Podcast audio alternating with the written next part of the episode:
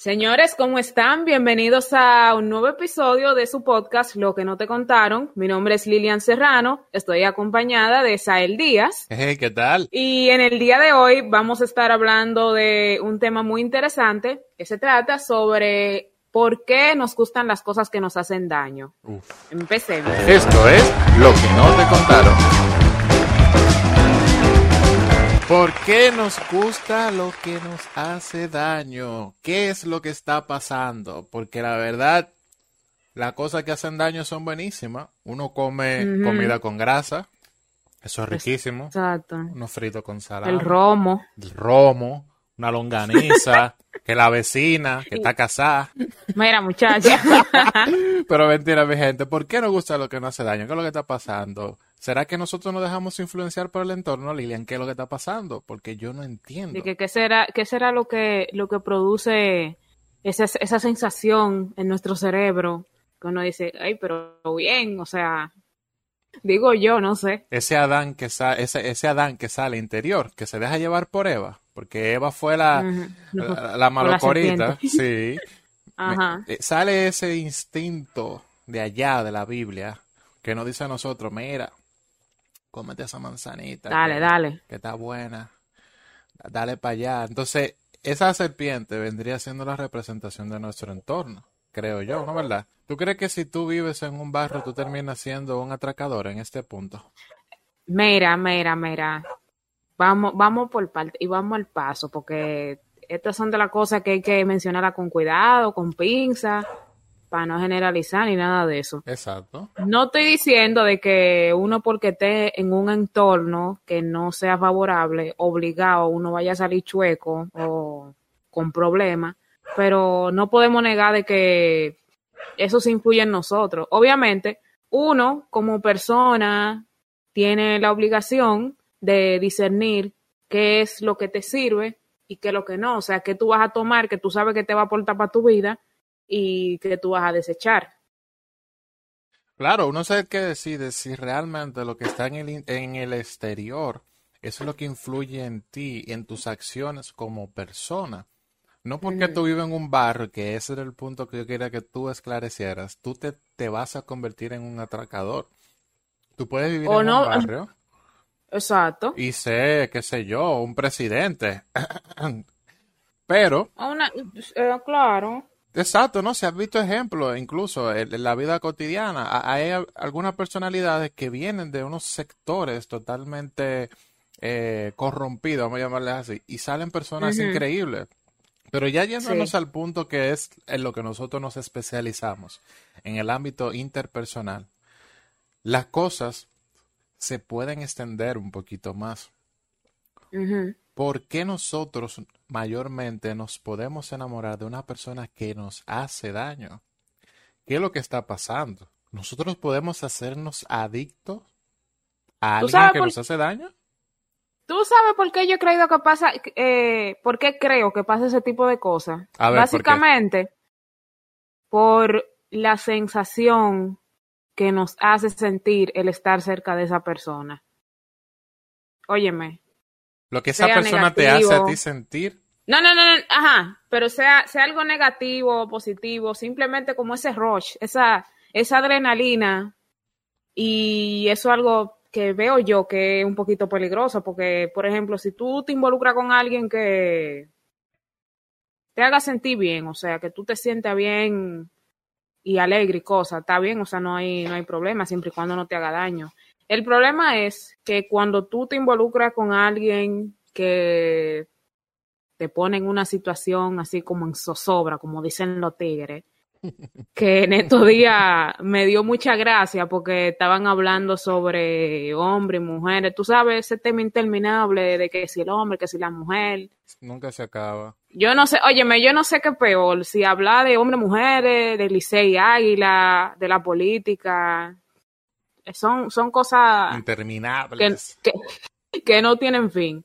Pero sí estaba mencionando el hecho de que, no, porque a la mujer le gusta de que, que el hombre la ponga así, esa, esa sensación de que la pongan en zozobra, que ni ella misma sepan lo que va a pasar, Di que, ¿qué es el gustico se de la relación, di que? se- que se muestran adictas a eso. Pero más que nada, es, la ansiedad que te provoca. Esa, esa, ese punto que es lo que es la ansiedad, mira, eso es algo sumamente feo. Mira. Yo que pasé por ahí. Según algunos psiquiatras, y te tengo la referencia de uno que es muy reconocido, se llama el psiquiatra Sergio Oliveros. Él explica que Ah. una adicción es sobre todo una dependencia de algo que genera una tolerancia. Es decir, algo que con el tiempo disminuye su efecto y por lo tanto necesitamos aumentar la dosis, produciendo una abstinencia específica cuando se interrumpe el consumo. ¿Tú entendiste o sea- eso tan fuerte? Exacto. O sea, cuando a ti te interrumpen, eso que te causa eh, ese, ese efecto de, de tolerancia, pero al mismo tiempo esa adrenalina que te hace te sentir eso, eso, loco. pues, te vuelve loco. Eso es como cuando a alguien le quitan las sustancias adictivas. Esa persona sabe que le hace daño, pero lo sigue tomando. Y cuando llega el momento que se lo quitan, se vuelve loco, a pesar de tener la iniciativa o el deseo de dejarlo. Eso es algo eso- increíble. Así mismo, y eso aplica, como tú dices, para sustancias, para personas, para situaciones. Y por eso que vuelvo y te menciono, el tú confundir la adrenalina que te causa algo con, con la ansiedad que te puede generar, que es, básicamente eso lo que pasa.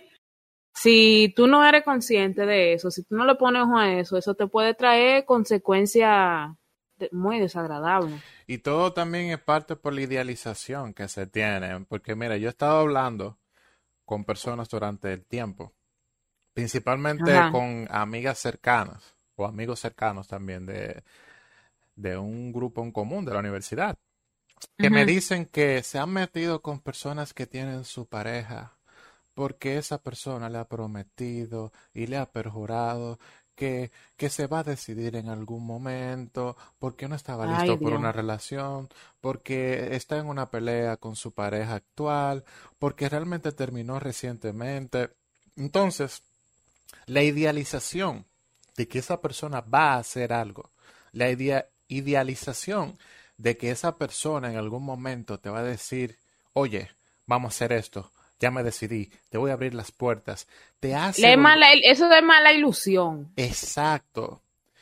Apegarse a la ilusión. Muchacha, pero hay gente que se vuelve loca. Yo le, yo también, porque este- este- esta parte es un poquito delicada, no voy a abundar mucho. El tema de los feminicidios, yo Ay. mayormente le echo la culpa a la idealización. Mayormente siempre se da de una parte de la relación. Obviamente hay un problema psicológico por parte del agresor, pero Te por estás metiendo para lo hondo. no, no, no tanto, porque realmente es un tema que es muy complejo y tiene muchas ramas, pero principalmente la idealización a que la persona que te agrede va a cambiar, eso es lo que te hace mantenerte a ti y mayormente termina en una fatalidad. Entonces, Sí. hay que tener mucho cuidado con eso, hay que tener mucho cuidado con adherirse a alguien que nos hace daño. O sea, no solo a personas, cualquier situación que nos haga daño. Porque no es simplemente el hecho de que tú estés relacionado con alguien que te haga sentir de tal y tal manera y por eso tú estés dispuesto a estar aguantando vaina. También situaciones, ya sea que tú estés en un trabajo que a ti no te guste o cosas relacionadas, cosas que tú puedas decir, espérate, pero yo estoy en este, en este trance, estoy haciendo tal y tal cosa que no me gusta, pero algo, algo hay que hacer. Porque lo que es el desarrollar ansiedad por una situación que tú tengas, créeme que eso, eso a ti te, te desestabiliza la vida con todo. Mira, te voy a poner un ejemplo personal. Me pasó Bueno. una vez con una persona hace ya un buen tiempo. Esa persona deseaba tener un novio con muchas ganas. Y era una persona que se miraba bien físicamente, pero tenía algunos problemas de personalidad. Que eso se sobreentiende. Tú no vas a dejar de estar con alguien porque tenga algún problema de eso. Tú incluso Claro, uno puedes- está vivo. Exacto, uno está vivo, todo el mundo carga con una cruz. Pero esa persona se había idealizado mucho la idea de estar en una relación, la forma de estar en una relación. Entonces, esa persona me conoció a mí X tiempo, eh, le gusté físicamente, se, se ilusionó full. No pensé nunca que una gente se iba a ilusionar tanto, además de verlo en el primer día. Empezamos a salir, qué sé yo, un besito, tal cosita. Ajá. Y la chica iba tan rápida, tan rápido, que ya para la segunda salida quería que yo conociera a sus familiares, que yo hiciera esto. Y yo no me sentía preparado Wow. porque tenía una semana conociendo a la persona. Y le dije, hey, vamos un momentito, vamos a darle el paso. Realmente no me gusta la idea de ir tan rápido, vamos a ver cómo vamos, vamos evolucionando, porque no tenemos tanto tiempo que decidimos empezar a tener algo. La persona se ilusionó tanto con la idea de que mi- su familia me conociera, con que ella hacer esto, con que hacer aquello, que al final ella se dio cuenta, haciéndose un autoanálisis, yo también, De que iba a mil. No de que iba a mí, sino de que realmente ella no estaba enamorada de mí. Ella estaba enamorada de la idea de tener un novio con el cual ella hacer X cosas. Entonces quedamos en un sitio, fue una cena, eh, un restaurante, todo muy bien, hasta nos hicimos un regalito mutuo y acordamos terminar la relación ahí como dos personas adultas. Pero esa persona, si se hubiese mantenido conmigo, a pesar de que yo la trataba bien, iba a sufrir, iba a estar recibiendo un daño, porque iba a estar esperando algo que yo no le iba a dar por el tiempo que esa persona quería obtenerlo, y más porque realmente estaba encantada con la idea, más realmente no conmigo. Entonces, esos son los casos donde una persona se vuelve adicta a lo que le hace daño, no porque la persona a veces lo quiera, sino porque reacciona por un propio instinto de un deseo. Pero mira que ahora que tú mencionas esa anécdota, también me llegó a la mente una que, que ocurrió cerca de mí y era en el caso de una persona que gustaba de alguien, pero ¿qué sucede? Que siempre ha sido de, de, de estas mujeres que siempre han querido tener la batuta a ella. ¿Tú sabes? Hay, hay mujeres así. ¿Cómo así? ¿Cómo así? Explica, explica eso. Que, que quería tener control de todo la persona. Mm, no tanto el control de todo, pero sí como que tener como, como esa, ese, ese ímpetu de que, de, de la iniciativa, lo que le dicen la iniciativa. Exacto. Entonces la muchacha le, le, le escribía, la persona respondía como dosis de antibiótico. ¿Tú sabes cómo es la dosis de antibiótico? Por milímetro, por milímetro. Cada 12 horas. Ay, Dios mío, qué sad. entonces, entonces, óyeme, y, y, y ese, ese brete brete de que, que si respondió, que si no respondió, que si, porque yo tengo que estar esperando que me respondan, que si yo qué. Es una tortura. Ese, eh, exacto, pero que en ese momento esa persona no lo veía así, nada más veía como ese rush de adrenalina que le causaba, que si me respondió, que si no me respondió. Óyeme, no, no, no, no. Y el tigre Esa- esa arrancándose como- la oreja, para no decir otra cosa. no le vale nada. No, Entonces qué cuando respondía de, de, de una forma muy, muy, Seca. muy seca, en como por sur. compromiso. Ni en el sur hay tanta sequedad como en esa persona. Eh, hombre.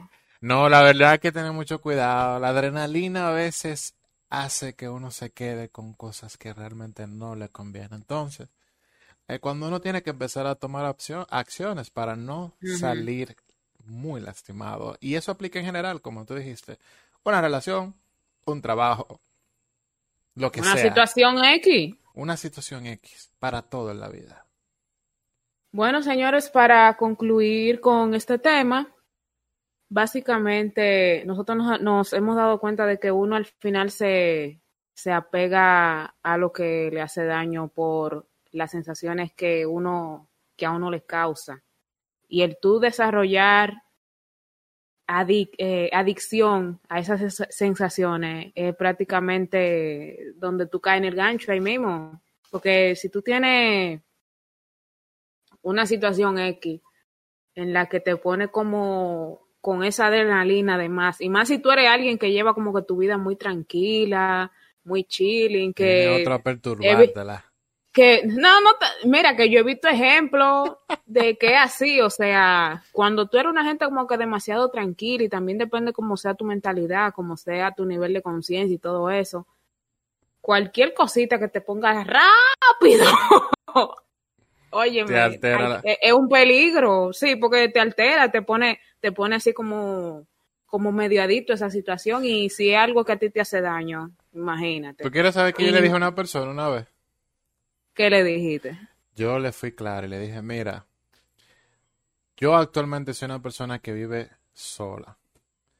Y yo necesito estabilidad emocional en mi vida, porque si yo me inestabilizo emocionalmente, todo lo que me rodea se va a desestabilizar y me y se me van a ir y se me van a ir abajo. Yo le dije, claro, mira, si tú viniste a mi vida para hacerme daño, dímelo desde ahora para que terminemos aquí. Si tú vas a ver que tú vas a estar por ahí haciendo aquí cosas o cualquier cosa, yo no estoy dispuesto a tolerarlo y verte porque realmente yo quiero una estabilidad en mi vida y no puedo permitir que mis emociones estén en riesgo.